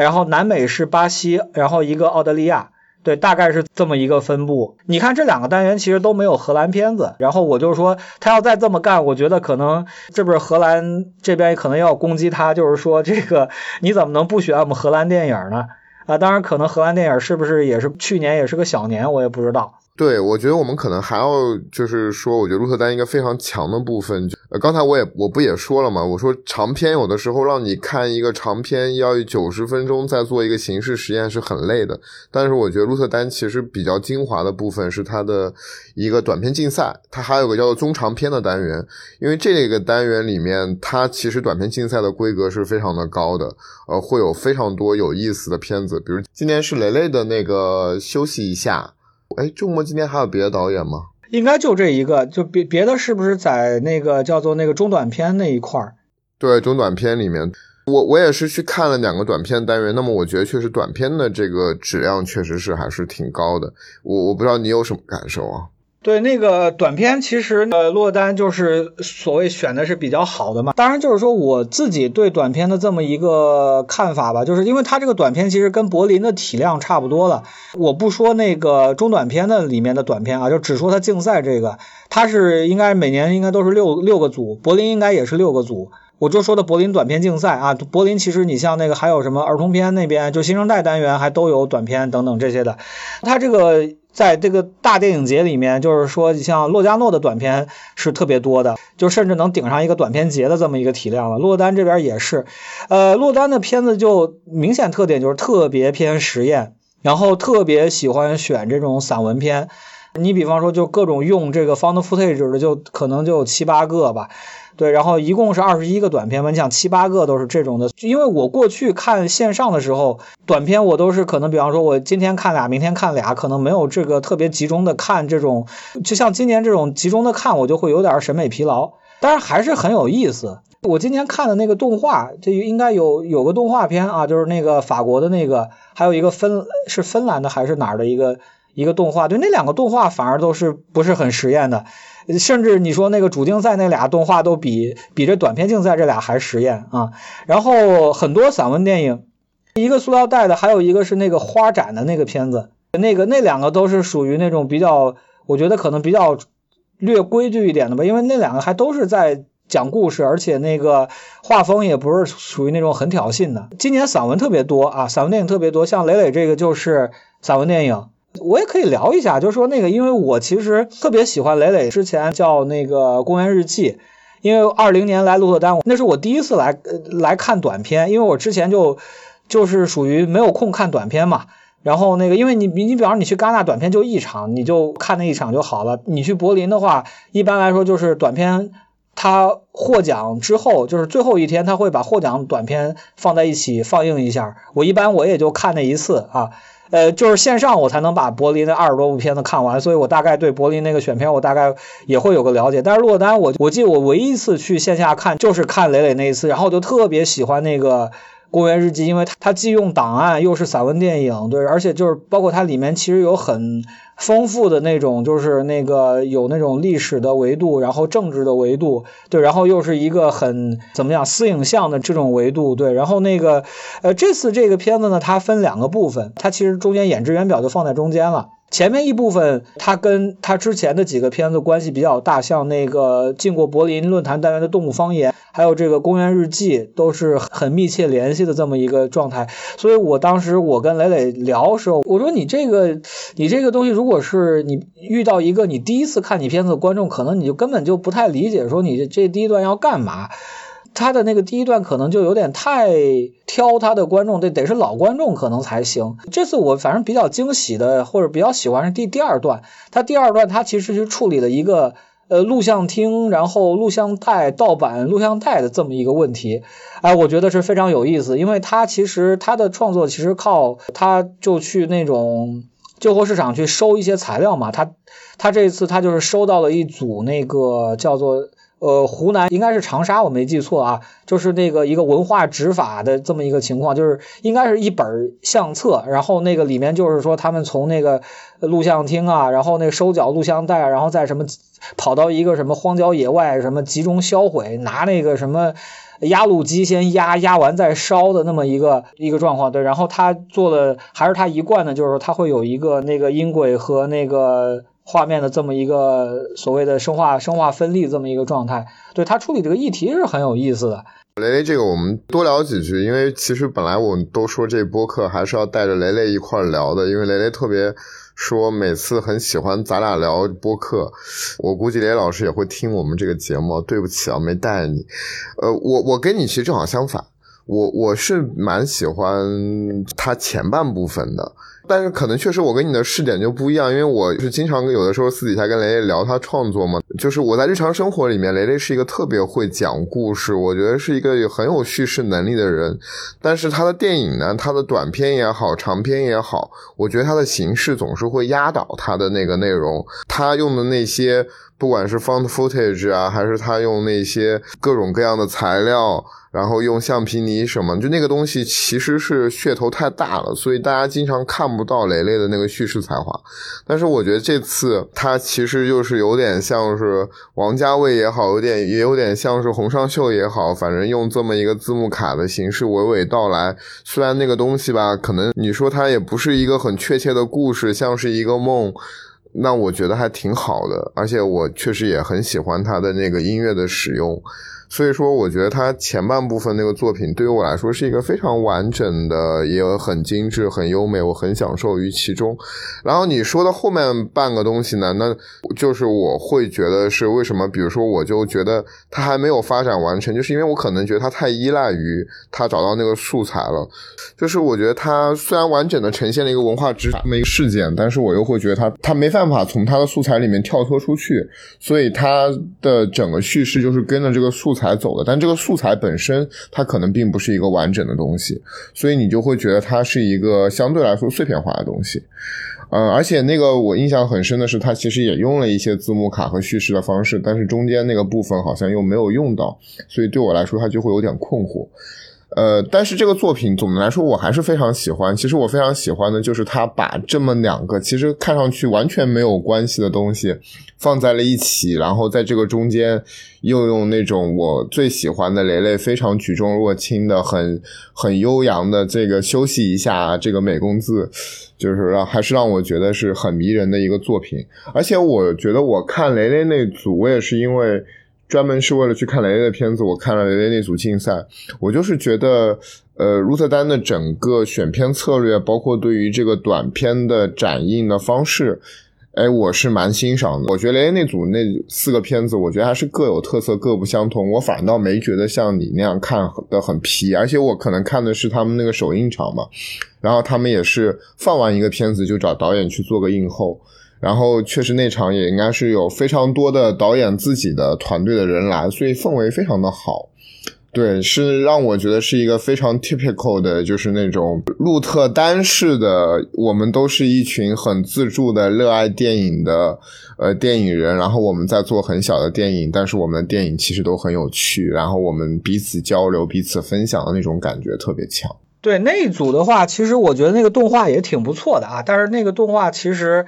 因为之前在鹿特丹看的动画可能会更挑衅一点吧，但是另外两个我就有点儿，就比方说一开始那个法国片儿，有点老是吧？就是讲 Non Death 的那个片子，嗯，对，我不太知道那个片子要干什么，而且就是说他无非的就是好像那个噱头是不是就是用了圣奥梅尔那个女演员。对，然后你就说什么黑人女性在这个职场中受到的压力，但是我也没觉得这个拍的就特别好呀。就是那个片子里面比较好的，其实我是喜欢他那个建筑的那个拍法。那个片子叫做什么？在在什么永恒的怀疑中存在，还是怎怎么翻那个片名啊？就是，然后后面那个美国片子，反正它也是一个基于相当于基于地点的这么一个关于风景的这么一个散文电影吧，所以我也不是特别感冒，因为其实那个我因为现在有一些有一些片子，它真的就是我在电影节上看的一些，它就是比方说你换个八毫米，你换个十六毫米，然后那个你找点档案，然后你比你们家有有什么样特特别牛逼。的这个家庭录像啊，你家庭录像是三十年陈还是二十年陈？你三十年陈的可可能就比这二十年陈的要要再牛逼一点，是不是？或者你这家庭录像得是牛逼到什么程度的啊？就是你开始拼这个东西，我就觉得有点怎么讲，有点没劲了啊。所以我更喜欢的，我这次我比较喜欢的就是你比方说用这个档案影像的科索沃有一个片子。叫做什么 Like Sick Yellow，我都不知道怎么翻译。说那个呃，像这个讨厌的黄色啊，这么一个片子，他其实找了一个那个科索沃的婚庆录像，村里面大家结婚啊，然后那个当然就是说你会看到这个里面，呃，一方面是婚俗的方面，一方面是你看到这个结婚其实女性也是属于那种不太受待见的吧？你你从女性受到压抑啊，受到这个父权普信男压抑的这个角度你可以看，但是这个片子。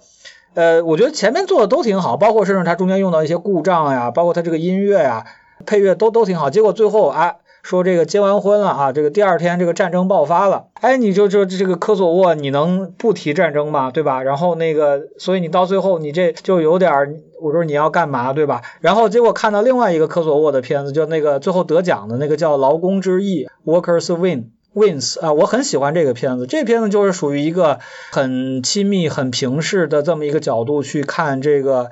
这个应该是个矿场还是一个工厂哈？呃，应该是个矿场，对。然后那个在那儿受到工伤的工人啊，拍了几个工人，然后他也是用用那个胶片拍的啊。但是那个就很让人感动啊，很很很感人，很平实的那么一个东西，就让我想到那个英国，尤其是那个三四十年代什么詹宁斯呀，那个时候的一些那种片子，包括就是那个其实还是挺动人的。所以你看到就是说，除了形式之外，可能议题也是一个议题，可能也是个比较重要的点吧。呃，我比较喜欢还有一个就是那个特别艺术史的片子，就是那个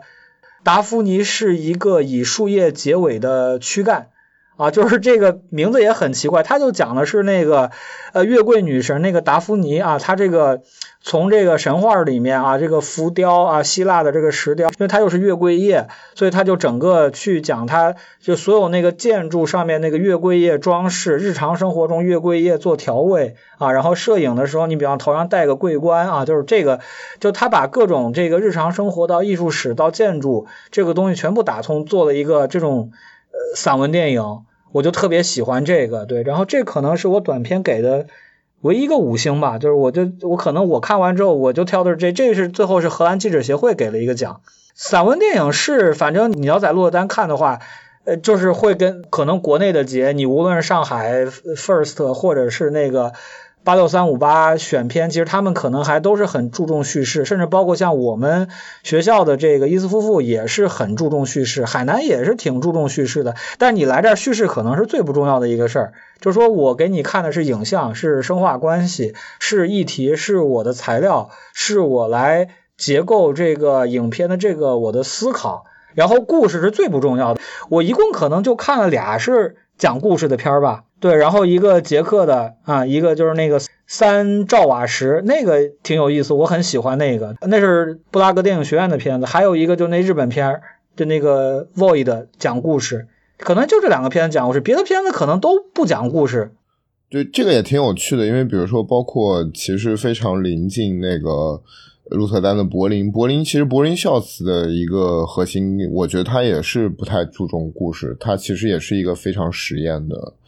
就是如果我们单论柏林孝慈的策展策略，它也是一个比较偏实验先锋影像的一个单元。对，然后那个我觉得你观察特别准确啊，因为这三年疫情的时候都是在线上看柏林嘛，然后正好短片其实都可以看了。柏林可能就是动画那一头就稍微要，反正我这几年看的感觉动画都比较。传统一点吧，但是其他的确实也是很多散文。但是你要论这个先锋程度的话，洛丹还是比柏林要先锋一些的。就洛丹在这儿可能真的是叙事最不重要的，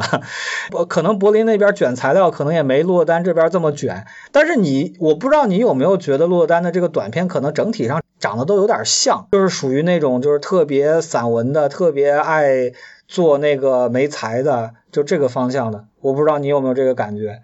嗯，因为我可能我没有你看的那么多。我说句实话，我在鹿特丹其实有的时候真的是觉得，呃，长片可能雷太多了，所以我宁可去看短片，所以我才看了看短片，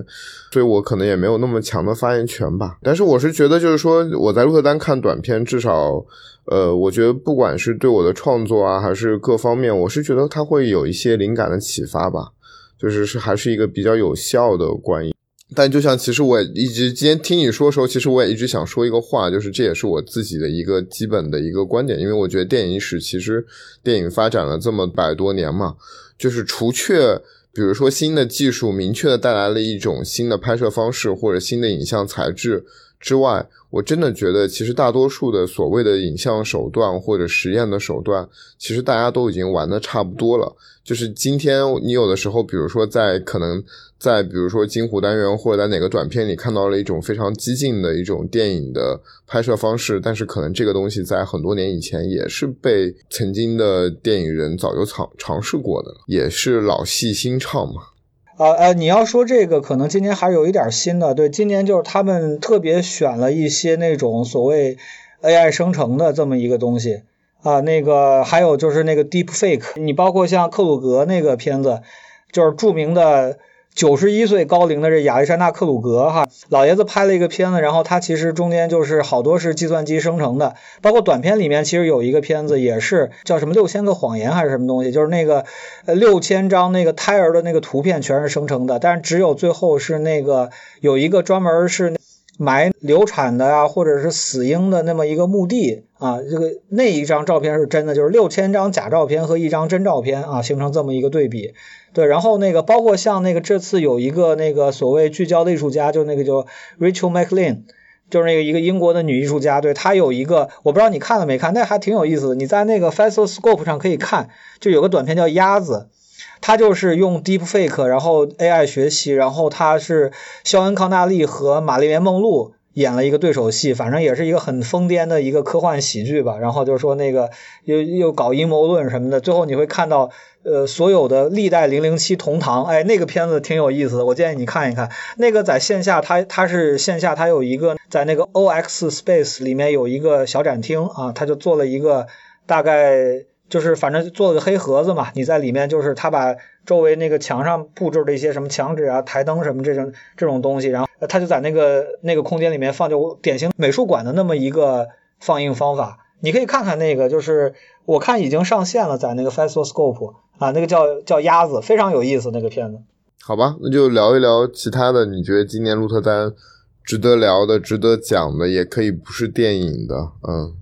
呃，反正就是我看今年那个表述说，这个鹿特丹电影节是鹿特丹艺术节的一个部分啊。这 我也第一次，我也第一次意识到这个事儿。对，所以他今年其实一直在推，他有几个呃有几个项吧。一个就是说那个他做了一个东西叫那个。Art Art Direction，然后 Installation 就是那个各种装置展，然后他每天下午四点钟有一个叫艺术漫步，我还去参加了一下，然后就是到那个火车站集合，然后火车站那就放了一个作品，然后那个作品是一个大概十来分钟的一个呃未来瑜伽的这么一个叫什么片子啊，就是说那个未来你是怎么做瑜伽的，所以它就是一个挺洗脑的各种那种。舒缓音乐，然后各种那种洗脑广告啊，就是那么一个，反正他是在回应现在短视频的这么一个片子，然后然后就会有一个导游带着你走，他主要真的是走啊，然后先去大概几个画廊，他把那个电影院周边几个画廊都利用上了，对，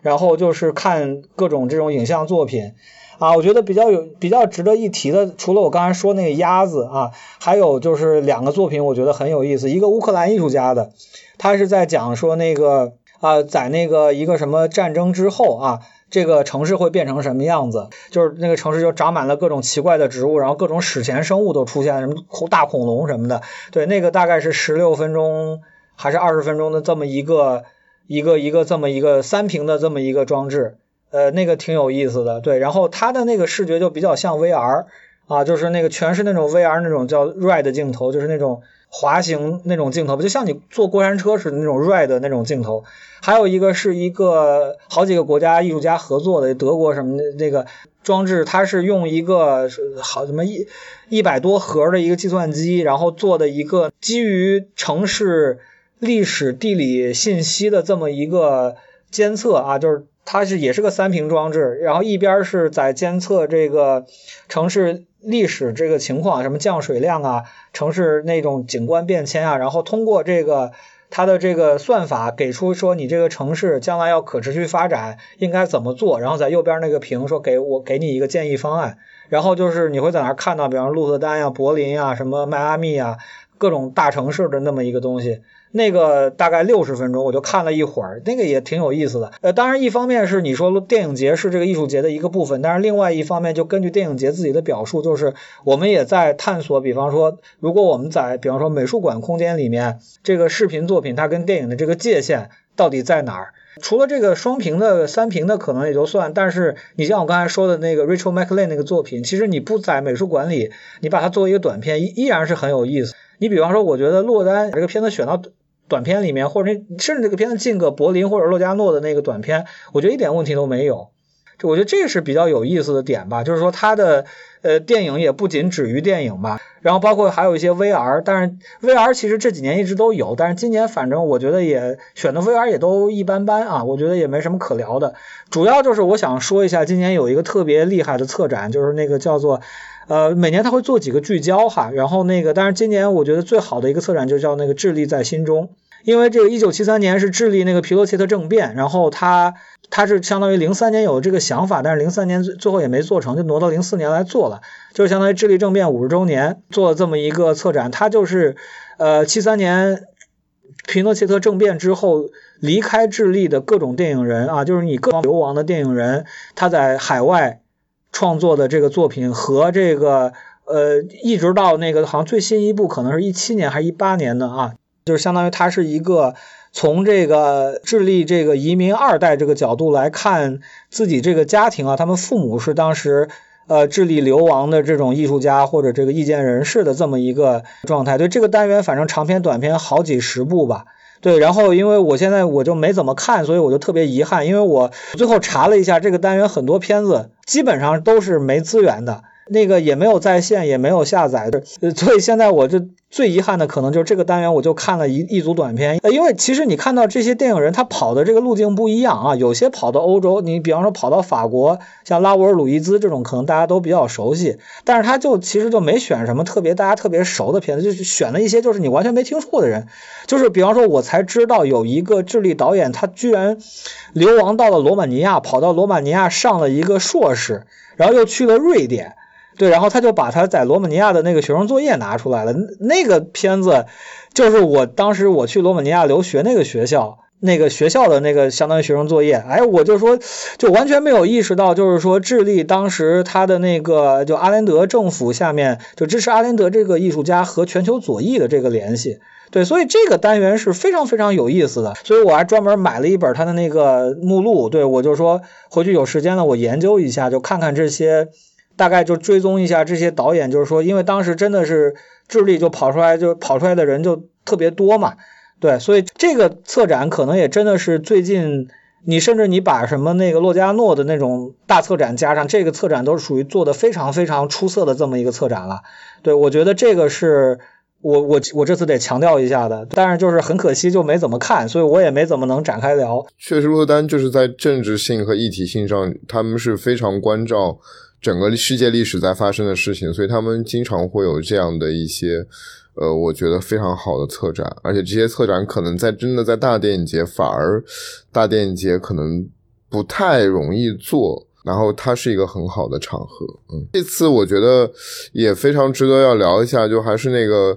呃所谓的焦点影人嘛，因为焦点影人他们今年选了是香港电影人云翔嘛，那我不知道你对此你有没有去看他的片子。咱呃，反正说四百多部片子嘛，但是你看咱为什么说华语片多，就是因为今年做的这个焦点影人是云翔啊，然后那个哦云翔大师一人就十部电影吧，然后来之前就看了前九个吧，因为其实有大概两三个我挺早就看过，就是那个永久居留。什么五月之城啊，然后安非他命啊，这我都挺早就看过的。然后这次就是因为洛丹要对他做回顾展嘛，所以我就把剩下六个看了啊。然后那个，哎呀，反正也挺一言难尽的哈。然后那个，因为其实云翔片子什么样子，大家一看就，你们随便找一部看看，你们就知道了。对我觉得就是他的片子，其实我觉得挺大的一个问题，就是说他他很他很视觉系，因为你知道他是酷儿电影嘛，他很注重展示这个男性的这个裸体啊，因为他里面其实。很重的一点就是他其实是个天体主义者，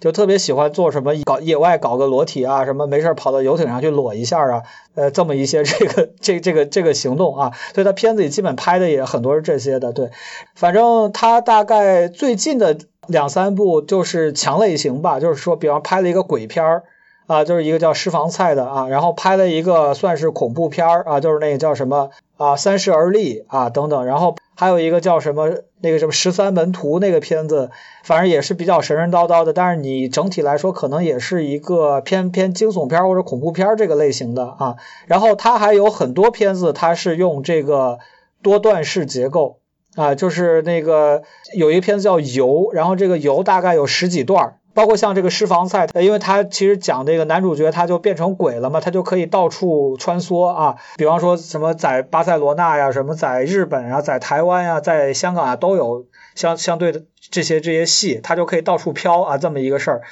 这些到最新的一部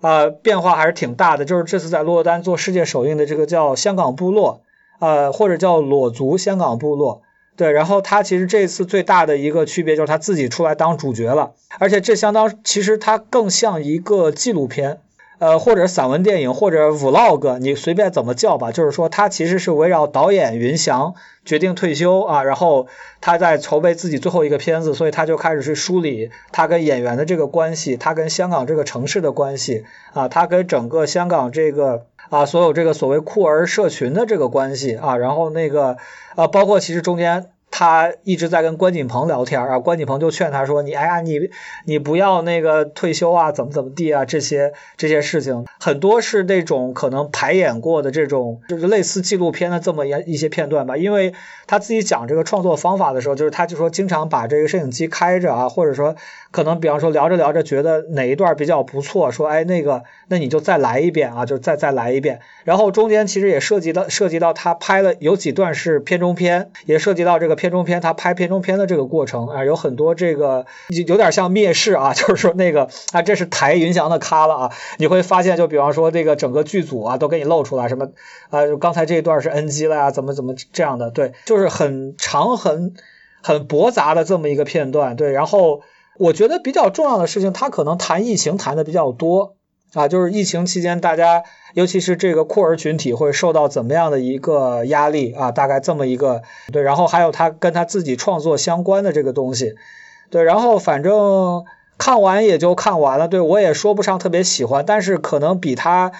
前面大概两三个片子可能还是要好一些。我我可能对他早期的片子，我觉得还是可以的。我觉得那个如果大家真的想了解一下云翔的话，至少作为现在香港酷儿电影。啊，甚至这个整个华语酷儿电影非常重要的这个导，我觉得你们可能需要看一下《永久居留》《安非他命》，可能《无野之城》啊，我觉得可能就够了。对他后面这些片子可能都比较，反正你看完可能要骂人吧，就差不多这种状态。对，因为其实他剧情他不是很在意，他就很在意这个视觉。我不知道我说清楚没有？就这么说，你能不能理解这个云翔的创作风格？你像这个裸足，其实他主要就是他是个天体爱好者嘛，所以他中间就各种你会看到大家要么在他的这个公寓里面，他在说疫情期间买了个房啊，就是这个房有个游泳池，所以经常叫一大堆帅哥过来开这个裸体游泳 party 啊，或者他自己跑到一个什么荒郊野外去去裸体，然后就碰到一些什么同好，然后或者大家开一个游艇。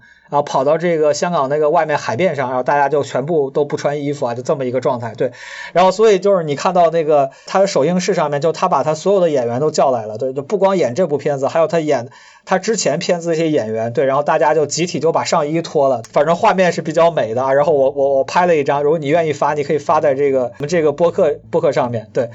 然后这个也是很有噱头的这么一个一个事件啊，我觉得反正大家感兴趣还是可以了解了解的啊，毕竟还是。你说现在你说华语领域的这个酷儿导演云翔，可能也是属于相当之重要的了吧？因为毕竟他的片子，你比方说香港电影节做过，好像做过开闭幕片吧，然后也进过柏林全景，对，然后这次落的单给他这么大的牌面，最近大概一个星期你在落单，就是所有电影院你都能看到他就他的海报，因为他十部片子嘛，所以就是海报到处贴的都是他的这个。片子对，一般都是一些这个裸男啊，就这么一个状态。我觉得这跟陆子丹的这个风格也是挺符合的，就是选择一些很挑衅的呀、突破边际的呀，对这样片子。